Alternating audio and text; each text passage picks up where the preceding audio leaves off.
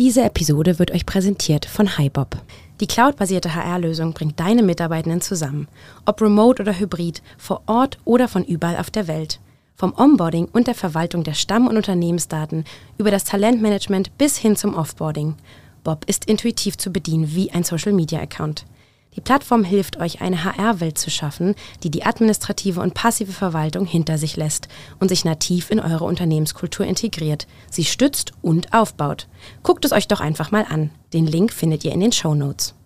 Seven, six, five, four, three, two, one. You'll never have the sacred stone. Oh, this you crazy mother.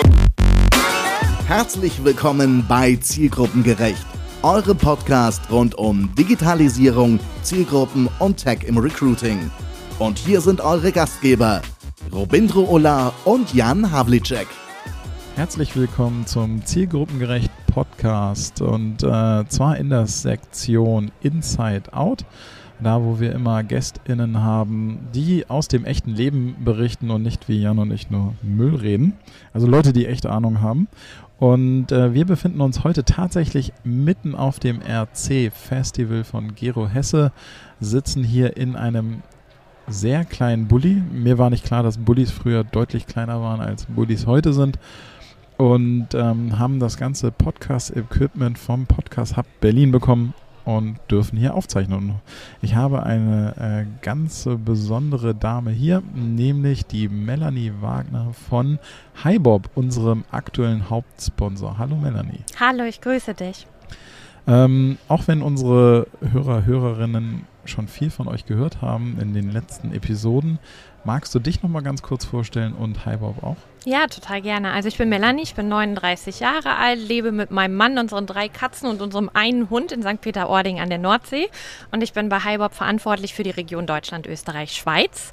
HiBob ist ein 2015 in Israel gegründetes Unternehmen. Wir sind ein Anbieter für Personalsoftware und zwar alles von der Einstellung bis dann hin zum Ausscheiden irgendwann aus dem Unternehmen decken wir den kompletten Mitarbeiterlebenszyklus im Unternehmen ab.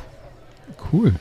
Ähm, ihr seid auch Aussteller, Schrägstrich Sponsor auf der RC, richtig? Richtig, das sind wir.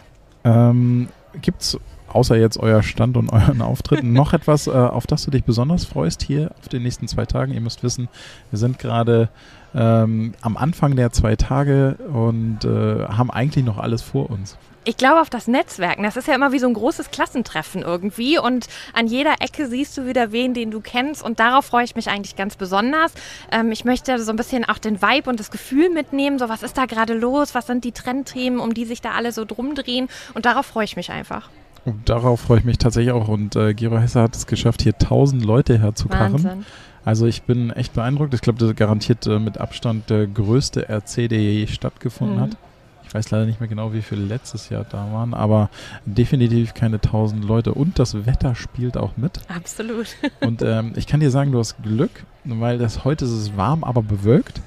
Morgen sitzen wir hier auch im Podcast Bulli. Wenn hier die Sonne drauf knallt, da bin ich nochmal gespannt, Das glaube ich auch. Das habe ich mir schon gedacht. wie warm das hier wird. Aktuell können wir auch noch die Türen auflassen. Also wenn ihr Hintergrundgeräusche hört, das ist übrigens äh, das äh, Festival.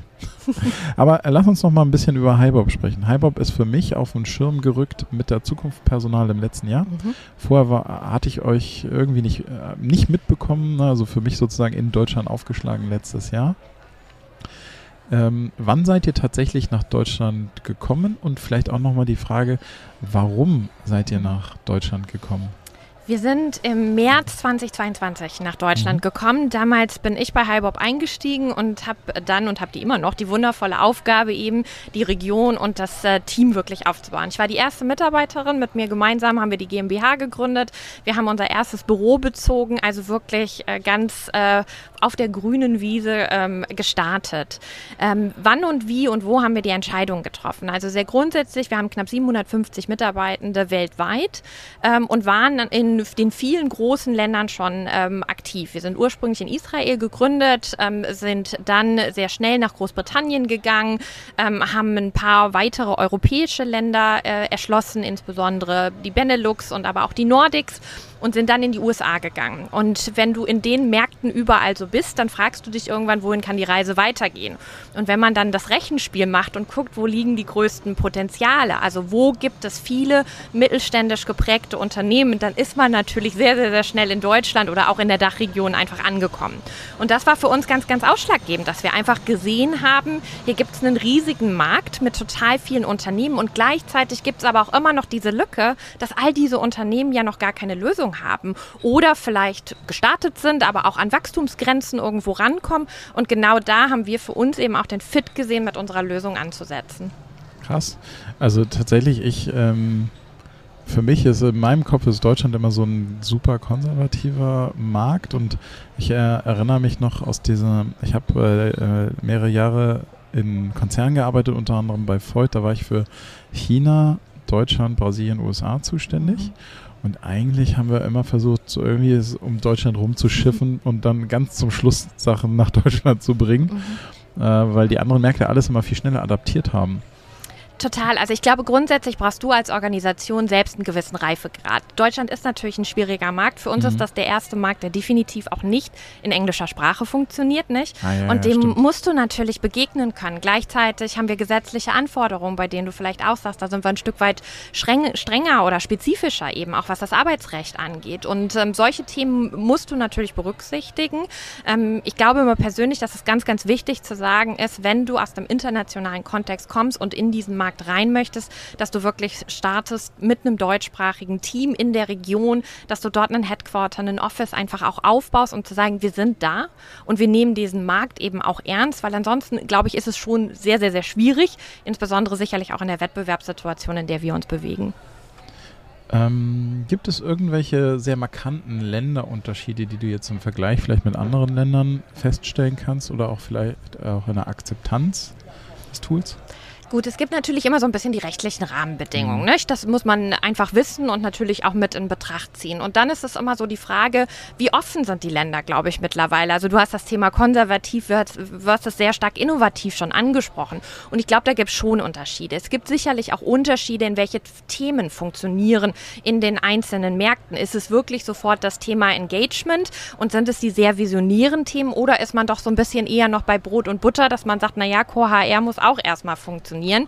Ähm, da glaube ich, sind schon noch Unterschiede da.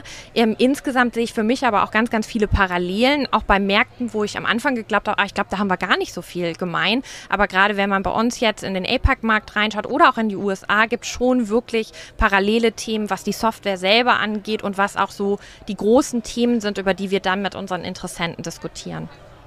Ähm, die großen Themen zum Diskutieren, das ist dann auch äh, vor allen Dingen in Richtung Content Marketing geblickt oder wie ist das zu verstehen, sozusagen die Themen, die ihr identifiziert?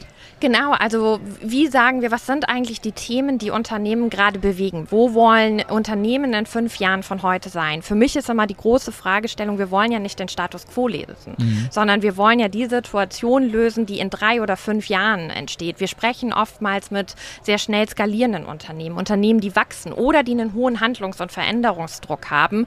Und genau da setzen wir eben auch in den Gesprächen an, zu sagen, was sind da die großen Themen? Und die großen äh, Themen sind dann sicherlich Themen wie, wie schaffe ich es, Remote-Teams miteinander zu verknüpfen? Wie kann ich New Work wirklich anders leben? Wie kann ich es schaffen, andere Gruppen, seien es Frauen beispielsweise, auch mehr in Arbeit hineinzubringen, in unterschiedliche Positionen? Wir haben dazu gerade geforscht. Wie schaffe ich das Engagement hochzuhalten? Halten? Wie kann ich Kultur auch über Software erlebbar machen? Und das sind natürlich so ja die Themen fernab der eigentlichen Software erstmal, um die wir uns natürlich auch drehen im Diskurs. Ja, klar, stimmt.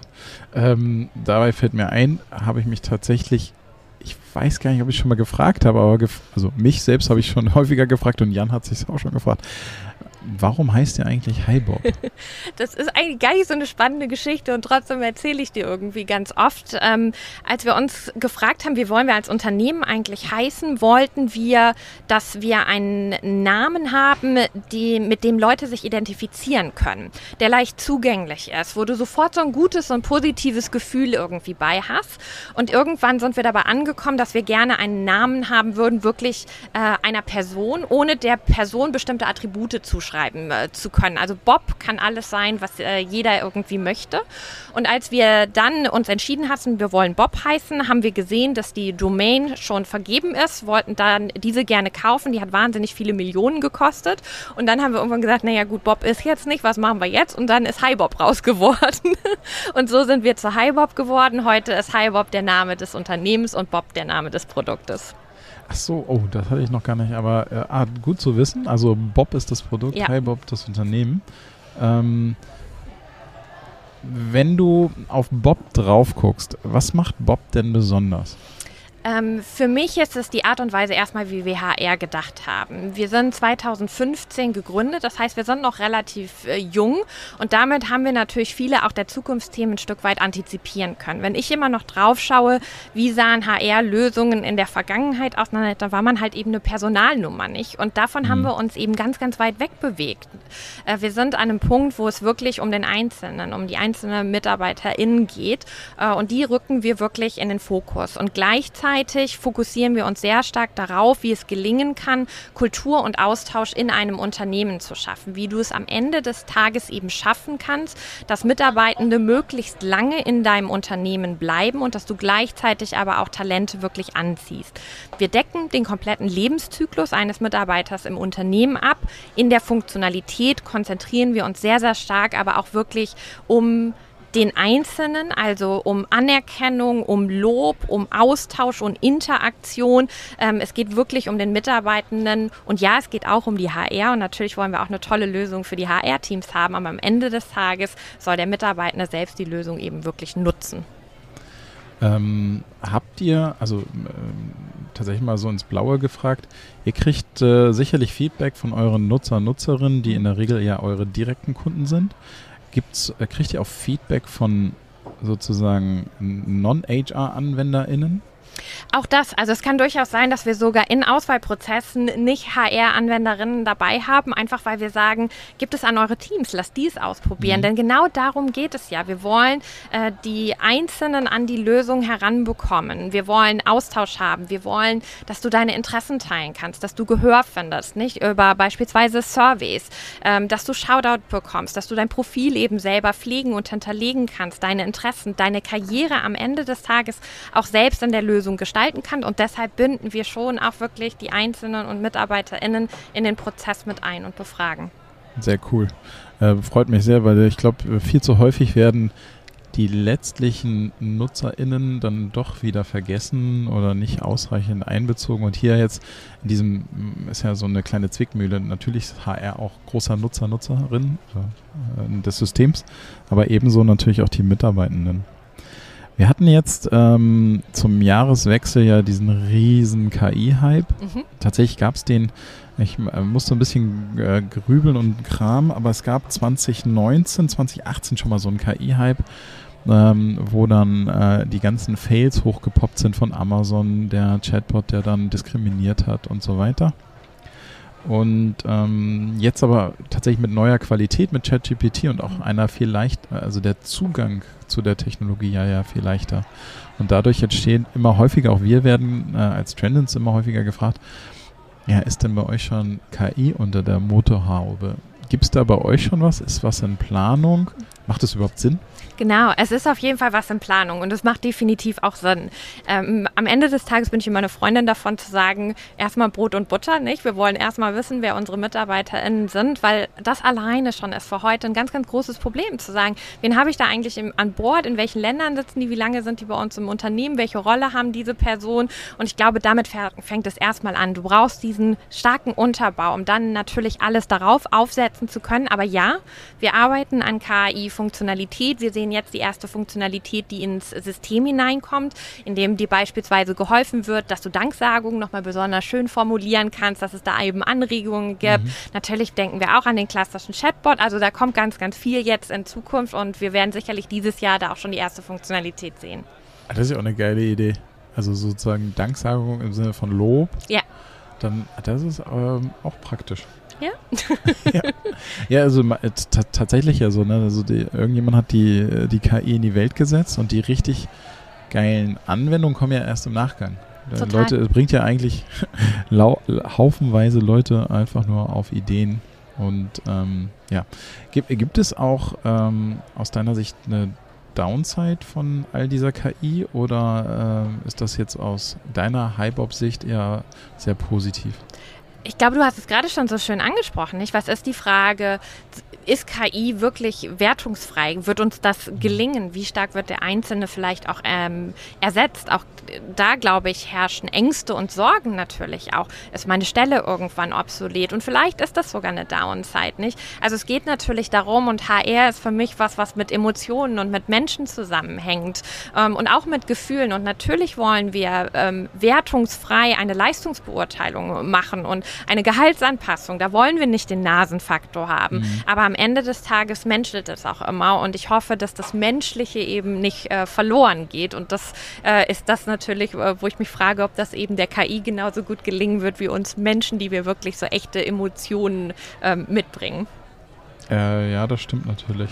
Wobei, also ich, ähm, ich bin sozusagen blauäugig und umarme gerne solche neuen Technologien und glaube, das wird schon irgendwie funktionieren weil der ähm, letztlich werden wir ja dafür sorgen, dass alles, was wir brauchen und Emotionen brauchen wir zum Überleben, dann auch immer da ist. Ähm, ja, vielen, vielen Dank, dass du dir die Zeit genommen hast, äh, mit mir hier zu sprechen. Ist natürlich super, dass ihr, ihr seid ja auch Hauptsponsor bei uns und es freut uns sehr, mit euch äh, diesen Weg hier zu beschreiten. Und freue mich auch, ähm, wenn wir gerne in einem halben Jahr oder so nochmal so ein Update-Interview machen. Ob du dann noch so positiv auf Deutschland guckst. Nein. Absolut. Und vielen Dank, habe mich total gefreut. Dann dir zwei schöne Tage. Danke. Ciao. Ciao. Das war Zielgruppengerecht von Robindro Ulla und Jan Havlicek. Du möchtest mehr erfahren? Dann schau jetzt auf www.zielgruppengerecht.de oder Robindro Ulla und Jan Havlicek auf Xing und LinkedIn. Und jetzt ist wirklich Schluss.